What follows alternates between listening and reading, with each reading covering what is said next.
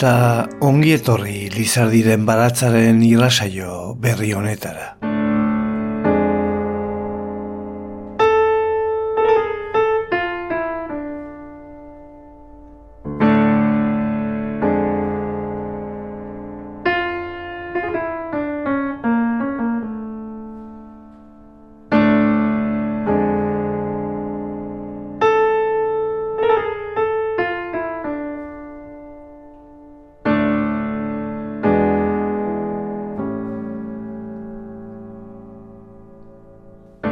Gizartean poesiak leku biziki importantea izan behar du, bai eskoletan, bai gure bizian ere. Gure garaia hobekinio konprenitzen dugu gure baitako emozioak ere bai. Horrelako goi mailako poesian edertasunaren bidean joaten gara. Poesiaren indarra behar, beharrezkoa da kantu guztietan.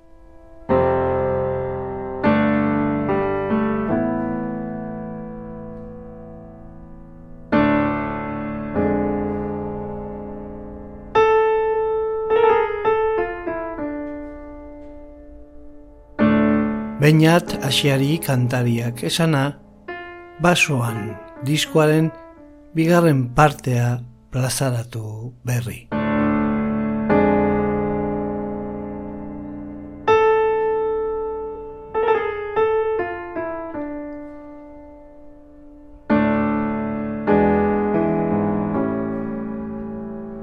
Lizardiren baratza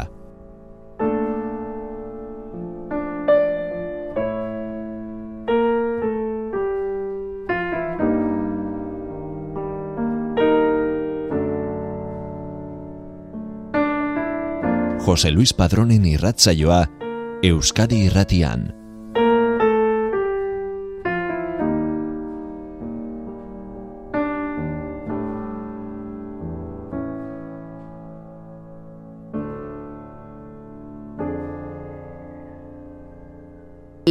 Horizontala, omako basoan egindako lehenengo multzo artistikoa da. Mise batean, lerro zuri bat, zirkulu bat, kurba batzuk, edo trazatu bat marraztea oso erraza da. Nola nahi ere, artistak irudimentzioko espazio batean, bidimentzioko lerro bat marraztu nahi duenean, gauzak komplikatu egiten dira. Perspektiba errena zentista alderantzikatu behar da. Elementu handienak ondoan eta elementu txikienak aurrealdean margotuz, plano berean ikusi alizateko. Hori delata, multzo honek karga kontzeptual handia hartzen du artelanaren gainontzeko zatia kulertzeko. Horrela jaio zen artea basoan. Lerro zuri soila baino gehiago zen lehenengo artelanarekin.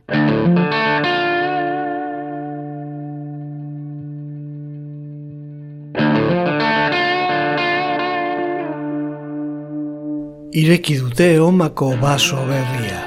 2000 eta emeretzitik itxita omako basoa jatorrizkotik gertu perpiztu da. Lerro edo marra horizontala hori izan zen ibarrolak margotu zuen lehen obra. Uk ere hori amaitu nahi genuen lehenengo azaldu du berritzeko lanetan izan den Fernando Bazeta, ibarrolaren obran aditua den Euskal Herriko Unibertsitateko irakasleak. Agustin Ibarrolaren lana oinarri duen aire libreko artelana ondoko pinudi batean margotu dute, kortezu bin bertan. Leku aldatzeko lanak amaitu dira eta posible da omako basoa osorik bisitatzea.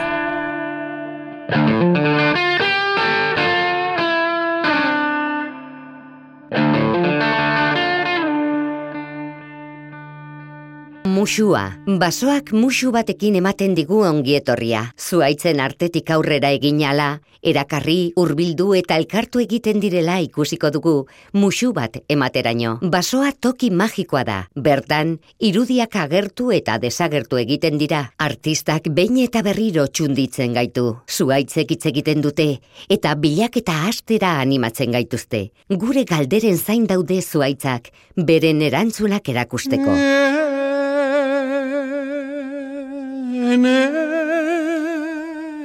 Maitiak biluak eta koloriak gorri maitiak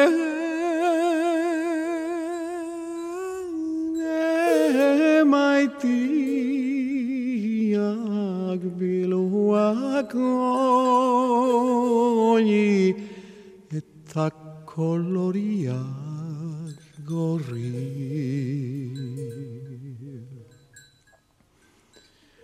Eskikolaria aldi xuri Zilar fina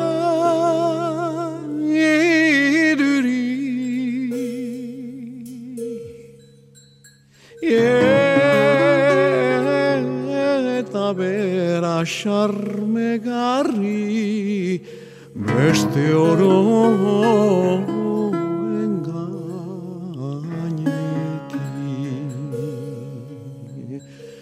beste hororen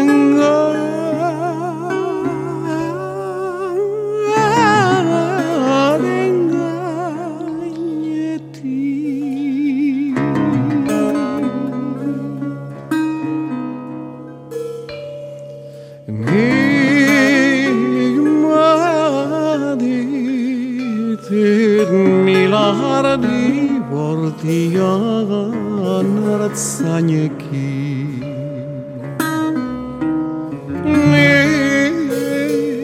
Nik maditit milardi bortian hartzainekin.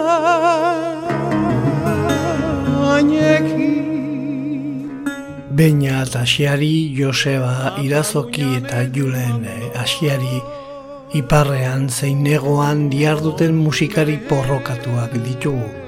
Sortzaile apartak eta elkarren artean honako basoan izeneko lan harrigarri bezain bizigarria ondu zuten 2000 eta mazazpian. Ipar Ameriketako Robi Baso musikariaren eh, lana eta pentsamendua eureganatuz. Txitu bazina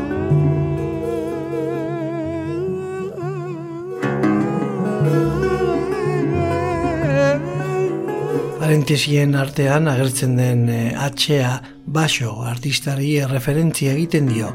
Basoa hitzarekin hitz jokoa sorturik.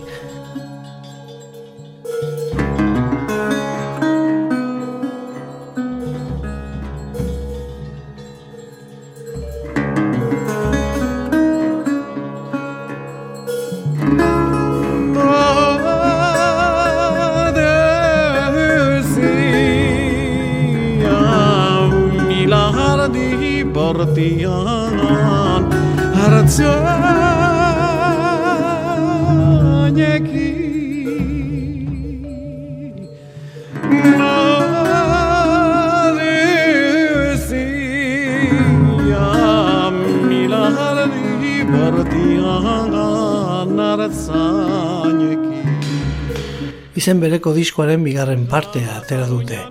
Elkar zigiluarekin elkarlanean.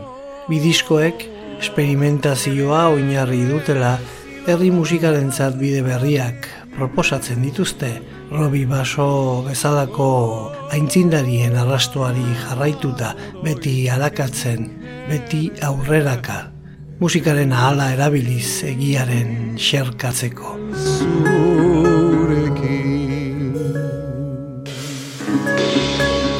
En sütinen surekin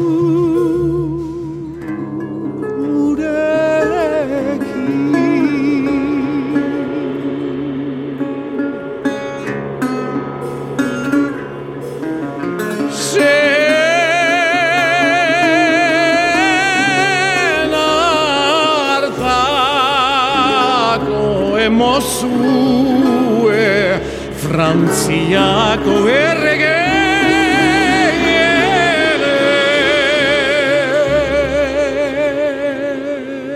Baina eta asiari, Joseba Irazoki eta Julen asiari kantuaren eh, artisaue utxak ditugu, jakimin gerazina duten eh, sortzaileak.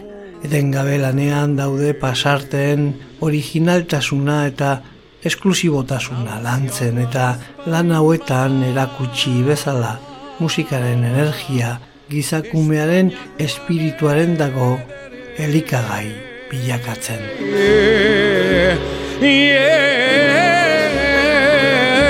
Espainiakoa ezin bada zerbait emperadore.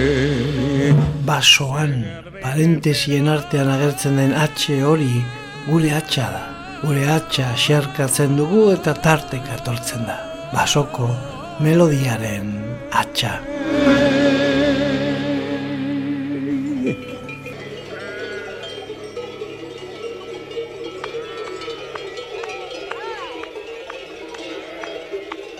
Mila esker Lizardiren baratza entzuteagatik. Irratsaio guztiak dituzu entzungai EITB naieran atarian.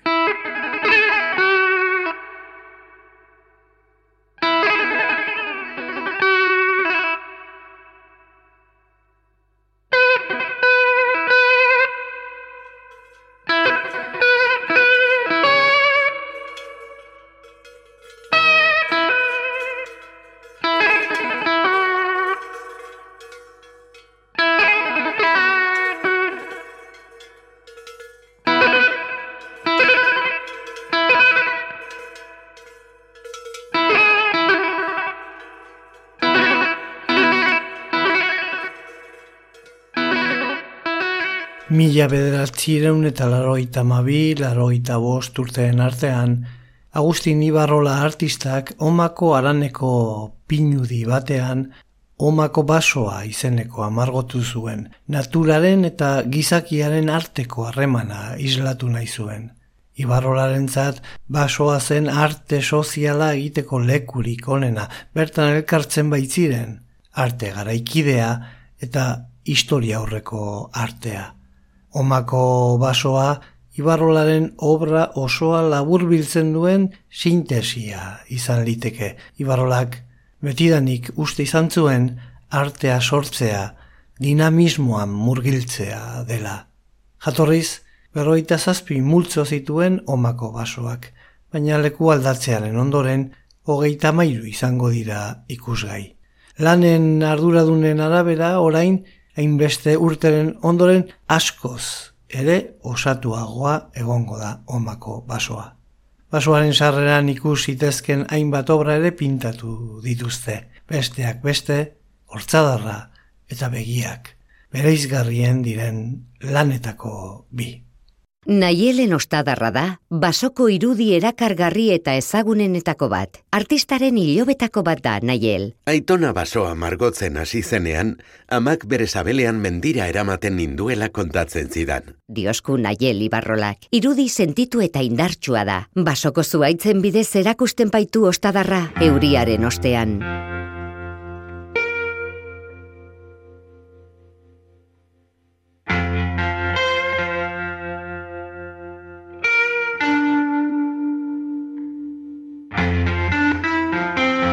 Begiak, basoko puntu honetan batzen dira iragana eta oraina. Labarra artearen aurkikuntzak erabat txunditu zuen ibarrola. Hala, basoan bizi izan ziren lehenengo artistaien begiak irudikatu nahi izan zituen. Artistaren arabera, Naturaren begiek, iraganeko begiek eta oraingo begiek, zuk bezalaxe begiratzen dute. Bizitzak nik baino begi gehiago ditu, ni neuleku zaldatu arren eta bizitzarekiko dudan ikuspegia zabaldu arren. Banin adiskide bat Hoberik ez beitzen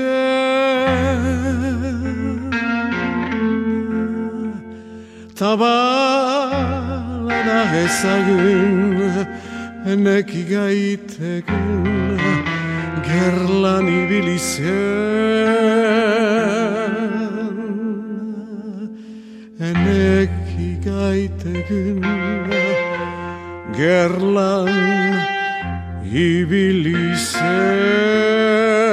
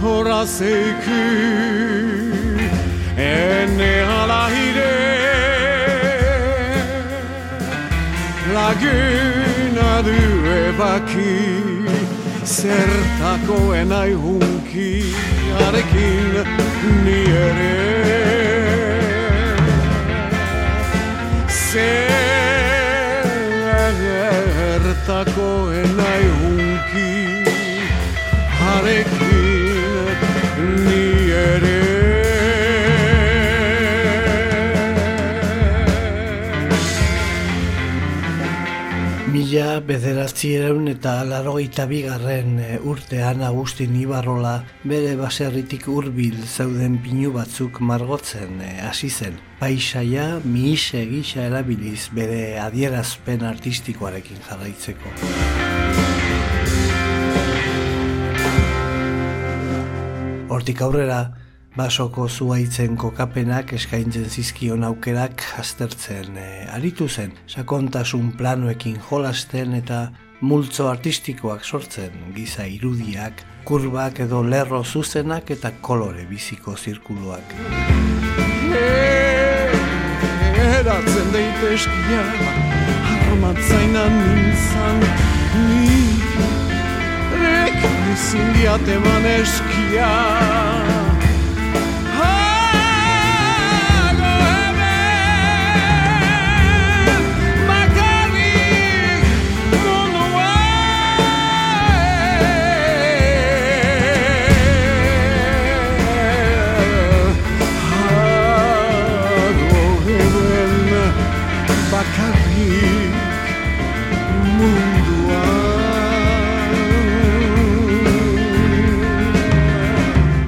basoa margotu zenean arterana hartu zuen jatorrizko pinu saia mila bederatzi eta irurogei garren urte amaierakoa zen.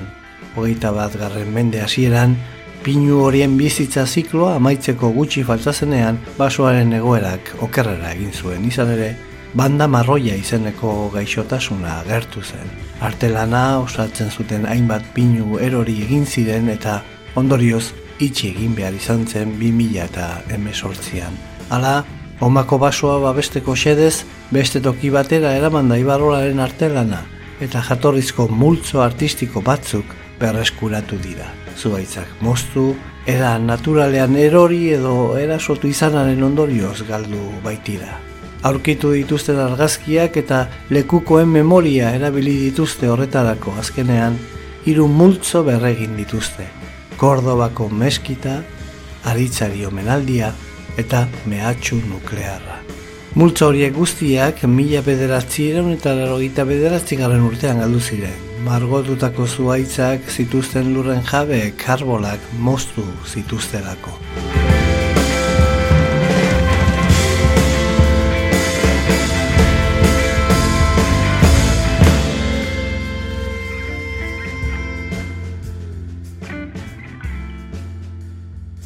Kordobako meskita. Hogeita bizua itzartzen dituen komposizio hau, artistak Kordobako meskitaren inguruan egindako interpretazioa da. Enborrak zutabe bihurtzen dira, eta elkartu egiten direla dirudi, airean arku delikatuak sortuz.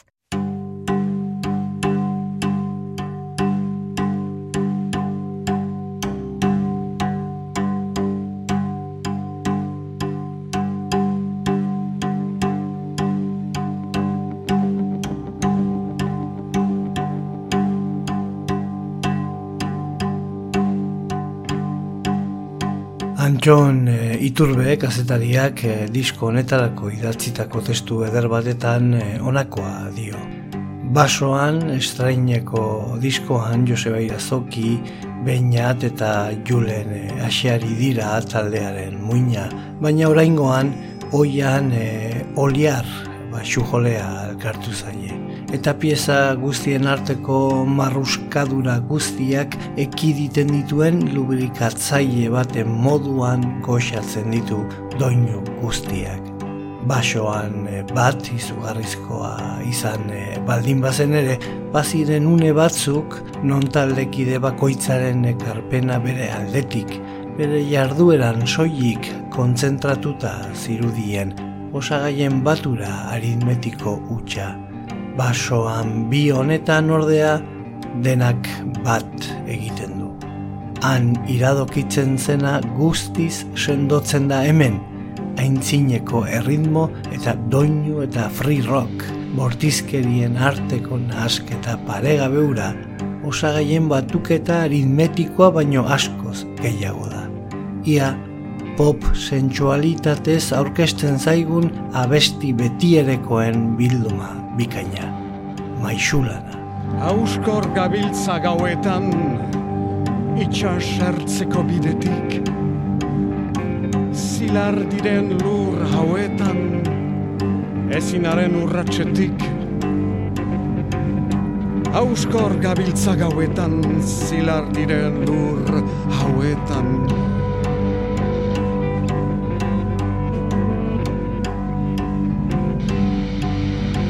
Suntsituko dira bihar gure bide ezagunak. Eta orduan bi izar piztuko ditu hagunak. Eta orduan bi izar piztuko ditu hagunak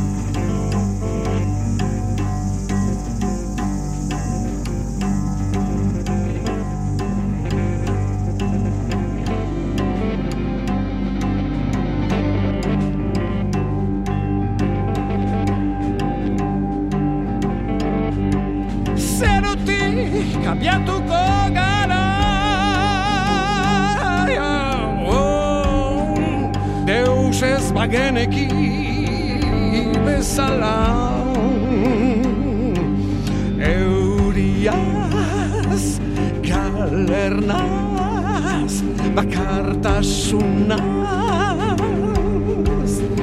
Deus ez bageneki bezala.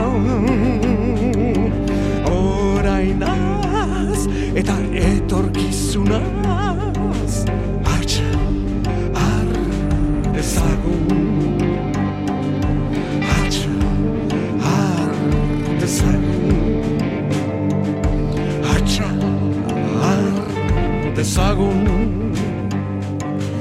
Atxar dezagun. Sasoiak zurrun dabiltza Uda eta neguri gabe. Egunak usten dabiltza Minutu garatzik gabe. Belardi leztzearen erdian Zuhaiz biluzi bat ikusten Pejo.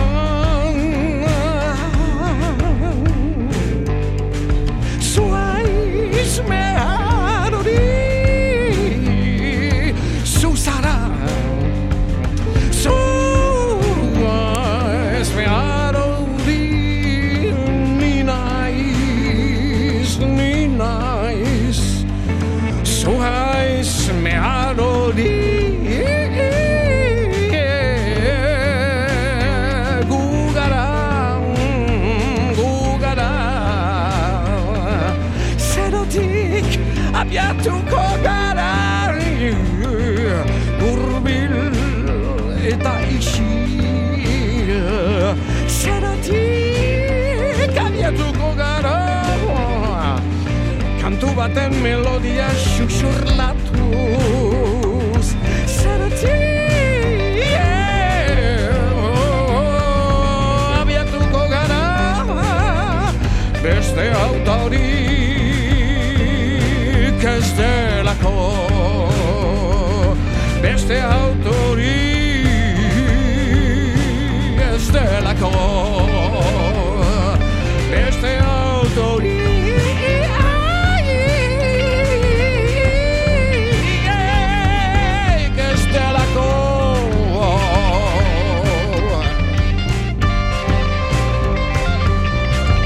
Mehatxu nuklearra, multzo artistiko hau hobeto ulertzeko, Ibarrolak gai nuklearren inguruan esandakoa izan behar dugu kontuan.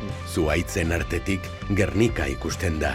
Eta Picassoren Gernikak Nagasaki eta Hiroshimako bombardaketa, militarismoa eta mehatxuzko mundu nuklearra dakarzkit gogora. Nik horien aurrean eskuak altxatu eta askidela oiukatuko dut.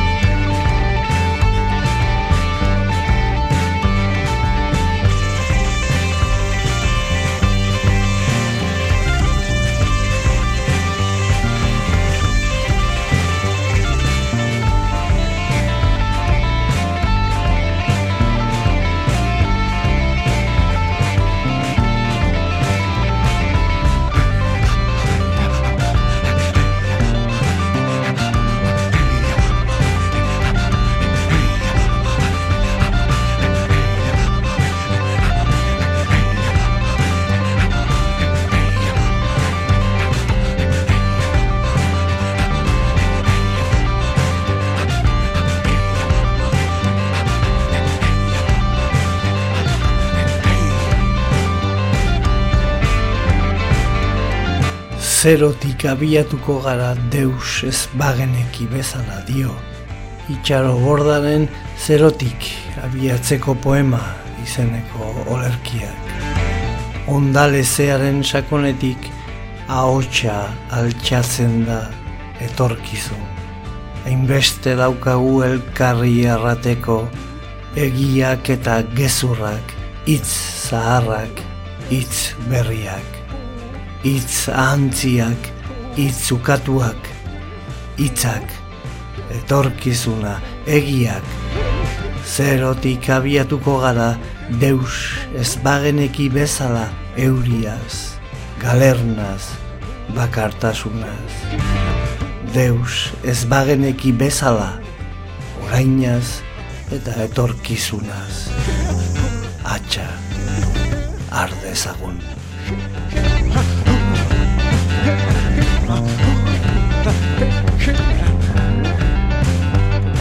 Lizardiren baratza. Poesia eta musika. Euskadi Irratia.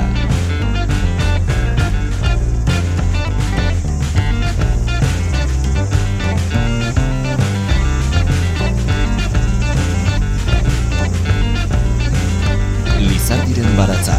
Poesia eta musika. Euskadi Irratia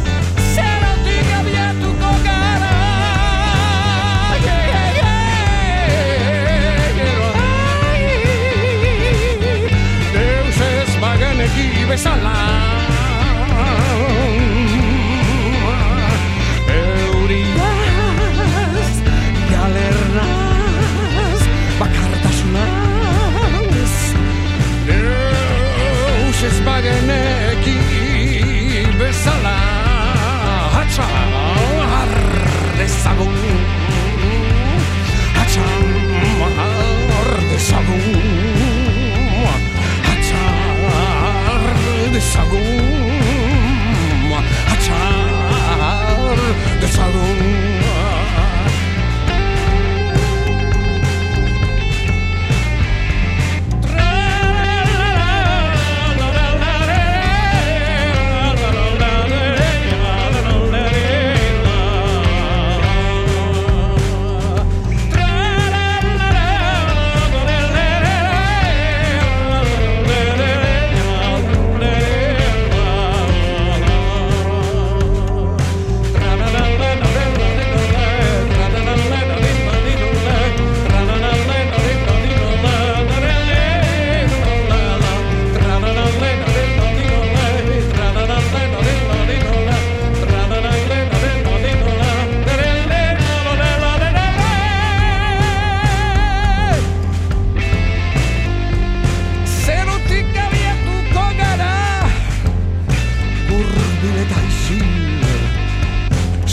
zerotik aiatuko gara.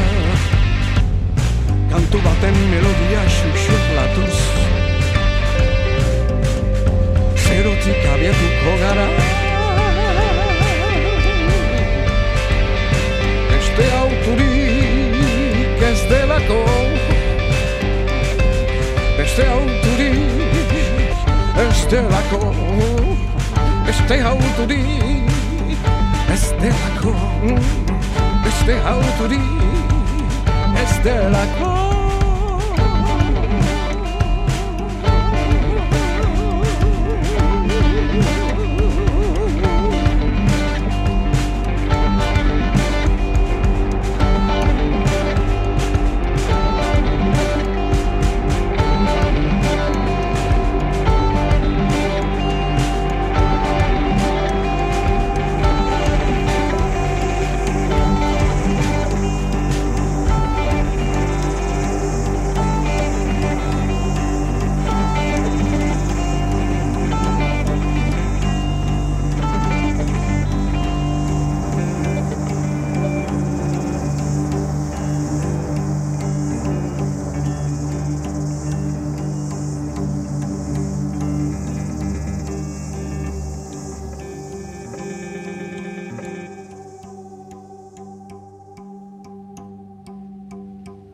Maite zaitut, irudikapen enigmatikoa da. Ezpaitakigu artistak ongietorria emateko edo agurresateko izan daiteken mezu hau nori zuzendu nahi dion. Familiari, bizitariei edo basoari berari.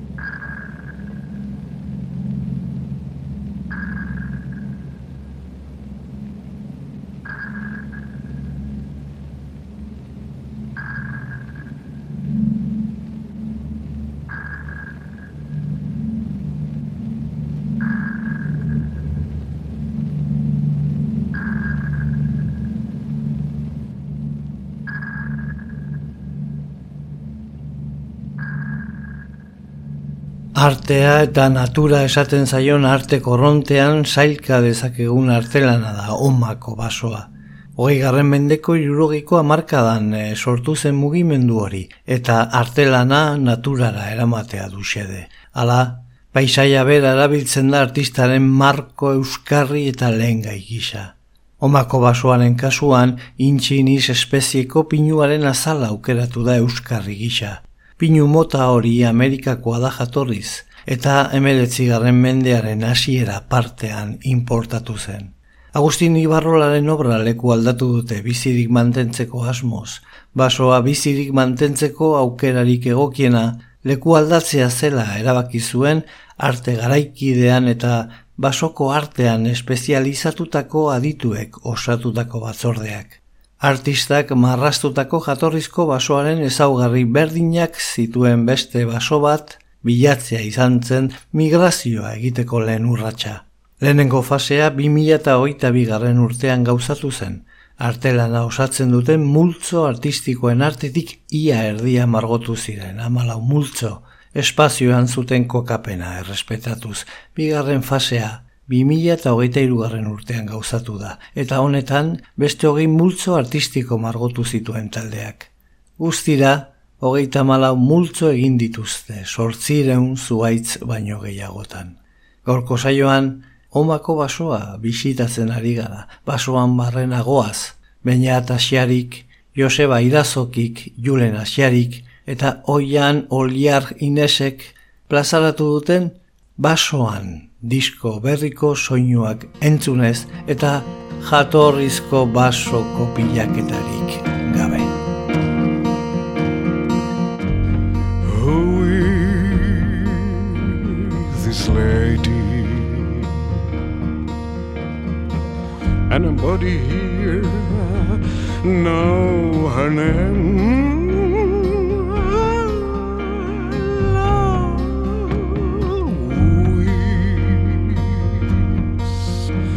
This lady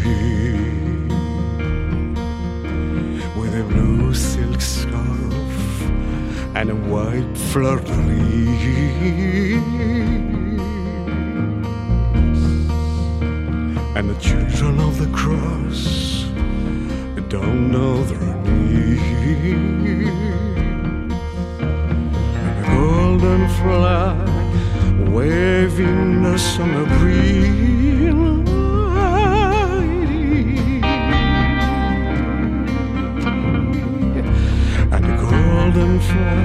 with a world like you are. Fleur de lis.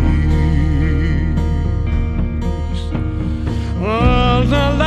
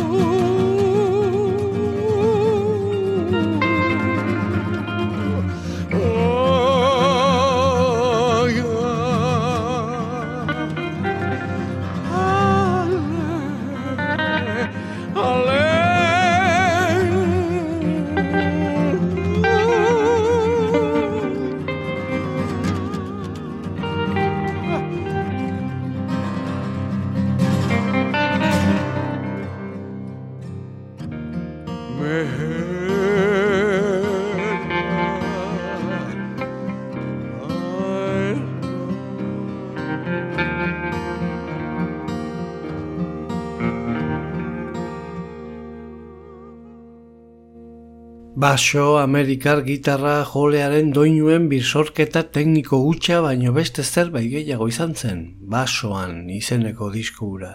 Azkenean, berez bat baino ez da, Robi Basonen bersioa diskoan, beste zazpiak, Beina eta Siariren eta Joseba Irazokiren komposaketak dira, edo maitiak bidua holiren kasuan, zuberoako herri kantaren moldaketa.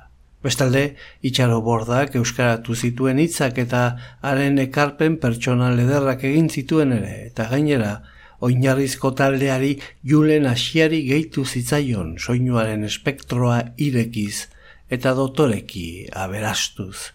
Orotara hamar pieza ditu basoan bi diskoak. Izen bereko diskoaren bigarren parteak hain zuzen ere. Amar pieza denak elkarrekin landuak izanagatik, taldekide bakoitzak bere aldetik ere landu ditu horietarik zenbait. Hain zuzen, irazokik hiru pieza proposatu zizkien musika eta hitzak arenak dira. Oliar Inez taldekide berriak bestalde pieza bat konposatu du. Beste lau kantu itxaro bordaren hitzetatik abiatuak e, dira. Enerdiekin arnekitik urrun kantuaren eh, hitzen autorea ez ezaguna da ordea. Bada Robi Basoren kantu bat ere, orain entzun dugun hau, Mera My Love. Asiarik adierazi du amodiozko kantua dela, baina kutsu espirituala ere baduela. Sugarrak gure arbasoek kobazuloetan egiten zuten suak emandako berotasuna, argia eta babesa adierazten ditu. Ibarrolak ideia indartsu hori islatu du basoko bost zuaitzetan, eta hain zuzen ere, zuaitz horiek dira suura piztuta mantentzearen arduradunak. Euskal Herrian egindako eskultura publikoaren berrikuntzan gehien eh, komprometitu ziren eh, artistetako bat da Agustin eh, Ibarrola lanbidea esperimentazioaren hildotik jorratu zuen nazioarteko abanguardiazko mugimenduetan egin izan den bezala tailerrean eskala txikiko entxeguak egin eta gero. Mila bederatziren eta berroita maseian Parisera jo zuen eta ekipo 57 delakoaren fundazioan parte hartu zuen. Aldarri zituzten tesiak espazio plastikoaren elkarreraginaren teoria manifestuan eman zituzten aditzera. Espazioa zerbait dinamiko eta aldakor gisa ideiatzearen eh, ondorio dira haren eh, eskultura asko. Garai hartan, harremanetan egon zen Parisen finkatutako abanguardiazko artistarik eh, importantenekin. Basarelli, Mortensen, Lepark artista zinetikoekin eta abarrekin. Espazioarekin elkar eragiteko oinarri artistikoak omako basoan burutzen ditu. Espazioaren natura dinamikoa erakutsi nahi du. Landaredi, egurats, argitasun eta beste elementu aldakorren, pintatutako lerro eta margoen eta obrari ibilbide eta ikuspegi desberdinetatik erreparatzen dion bizitariaren elkarrera ginen bitartez erakutsi ere. Ikusle, bisitariaren mugimenduak bere biziko garrantzi hartzen du horrela izan ere jardueran artelanaren egile ere bilakarazten du. Omako basoari hortaz, performantzearen filosofia dario, baita laurogeiko amarkadako arte herrikoi berria edo parte hartzeko artea deitutakoa, eta lan art deiturikoa ere. Berrogeita mazazpi taldea. Ibarrolak basoaren goiko partea aukeratu zuen berrogeita mazazpi taldea omentzeko. Artista bera talde horren parte izan zen. Jorge Duarte, Juan Serrano, Jorge Oteiza eta Nestor Basterretxearekin batera. Artea jendartera hurbiltzea izan zen talde horren helburua. Horretarako, kolore bizi eta kontrastatuak erabiltzen zituzten gizarteko pertsonen, hizkuntzen, mailen eta oituren anistasuna irudikatzeko.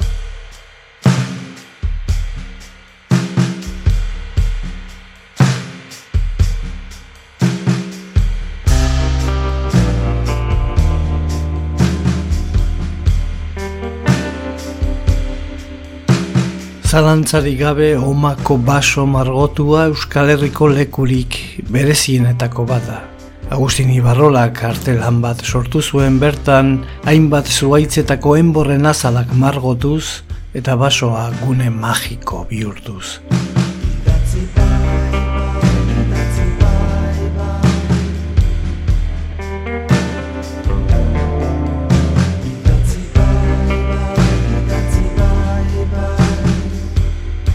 Unkaboa konbeixua harremana. Basoa bezalako espazio batean margotzea eta bereziki plano desberdinetan kokatutako zuaitzetan margotzea erronka galanta izan zen artistarentzat. Izan ere, dimentsionaltasunari eta perspektibari buruzko ideiak berrikusi behar izan zituen. Oinarrizkoa itzekin Paregabe horrek benetako esanaia hartzen du bertatik paseatzen dugunean eta multzoaren perspektiba ikusten dugunean. Basoan zehar artistak, patroiak eta irudi geometrikoak margotu zituen, zuaitzen enborretan, zuzen ikusi angelu edo ikuspuntu jakin batzuetatik bakarrik ikus daitezkeen irudiak sortuz. Leku egokitik begiratzen denean, zuaitzetako pinturak bateratu elkartu eta nahasi egiten dira irudi handiagoak eta konpresuagoak sortzeko. Horrek efektu, harrigarria eta esperientzia artistiko bizia sortzen ditu bisitariaren zat. Jatzarrik atxikitzeko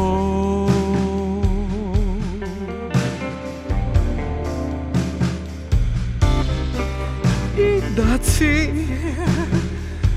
sortea menderatzeko akartasuna osoa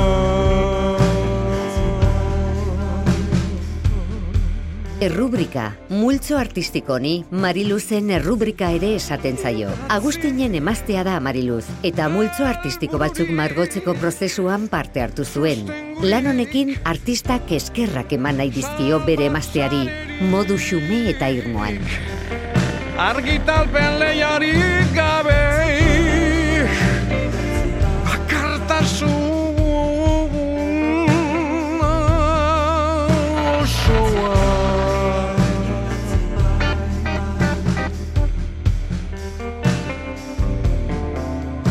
Tximista, ekaitz egun batean, tximista bat erori zen basoan, eta artistak tximista horren sigisaga argitsua margotu zuen zuaitzen artean harrapatuta. Agustin Ibarrolaren hitzetan, Tximista eta ostadarra nirekin jolastera eta margotzera etorri ziren basora.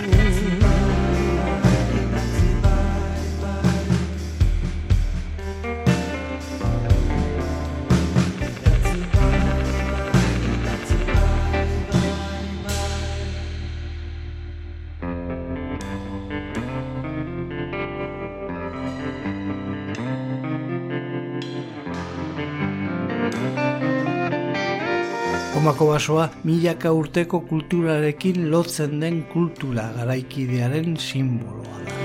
Eta munduko aire zabaleko artelan ikusgarrienetakoa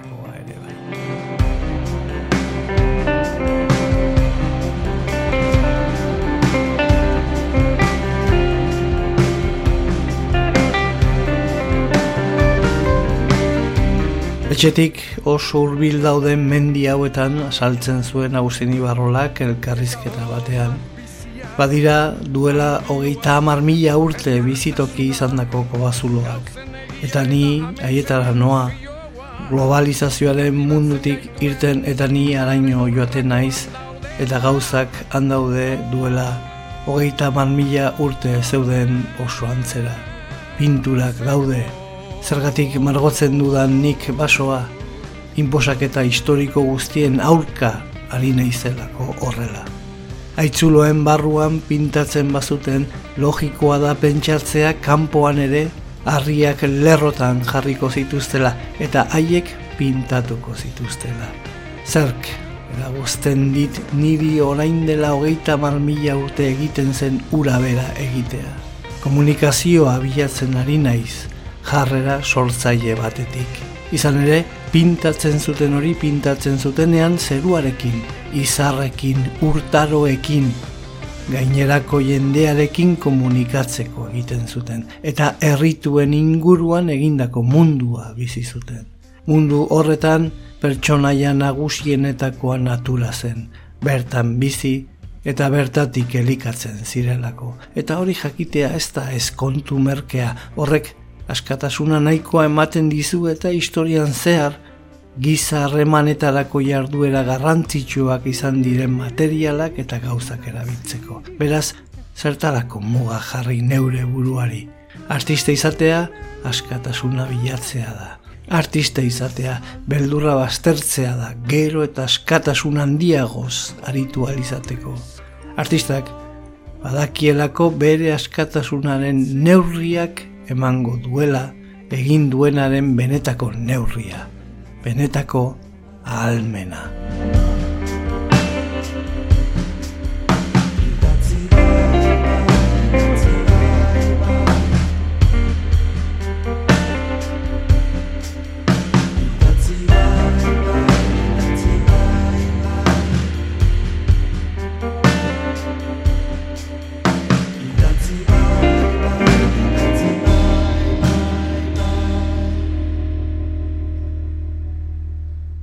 Beina eta asiarik, Joseba Irazokik, Julen asiarik eta Oian, Oliar, Inesek, 2000 eta mazazpian atera zuten izen bereko diskoaren bigarren partea kaleratu dute. Bost urte geroago ustaren bigarren partea heldu da. Basoan bi. Urdei baiko biosfera erreserbaren bihotzean kokatua, Santima Mineko kobazuloaren inguruetan, Historia aurreko santutegi garrantzitsuenetik oso gertu, omako basoa, Agustin Ibarrolak, laroiko markadaren hasieran margotutako basoaren erreplika, baso margotua, baso sorgindua, kokapen berrira leku aldatu dute. Omako baso berria zabalik dago, baso barri mendian. Txiki txikitatik izan dut naturarekiko loturaren bila biatzeko joera. Agustin Ibarrolaren hitzak dira hauek. Nirea gerra ondoko belaunaldia da gerra usteko semea naiz. Amaika urterekin orozkoko baserri batean beharrera joan nintzen. Jabeak emakumezkoak ziren eta nik gizon bakarra. Eta gizonen lanak egin behar izan dituen, asko markatu nindutenak. Izugarria da nola eramaten zaituen lurrak, badakizulako zer emango dizun. Nire lehen pinturak adreiuz egin dituen arkaitzetan. Igandetan pare bat ordu libratzen nituen eta ezin nuen ez kalera jaitsi. Mendialdera joan eta arkaitzera marrazten nuen. Animaliak edo bururatzen zitzaidan edo zer. Aitzuloetako labar pinturen munduak zirrara ikaragarria eragin zidan lehen aldiz ikusi nituenean. Espeleologo talde batekin lan egin nuen, Santi Maminen. Ibarrola berak zioen, seiatu naiz, kultura garaikidearen eta gure herriaren kultura zaharraren arteko harremana estutzen. Herriaren baitan, bilatzen baititut nik neure sustraiak. Mila esker zuen, arretaren gatik, datoren aste arte, agur. Lizardiren baratza Euskadi irratian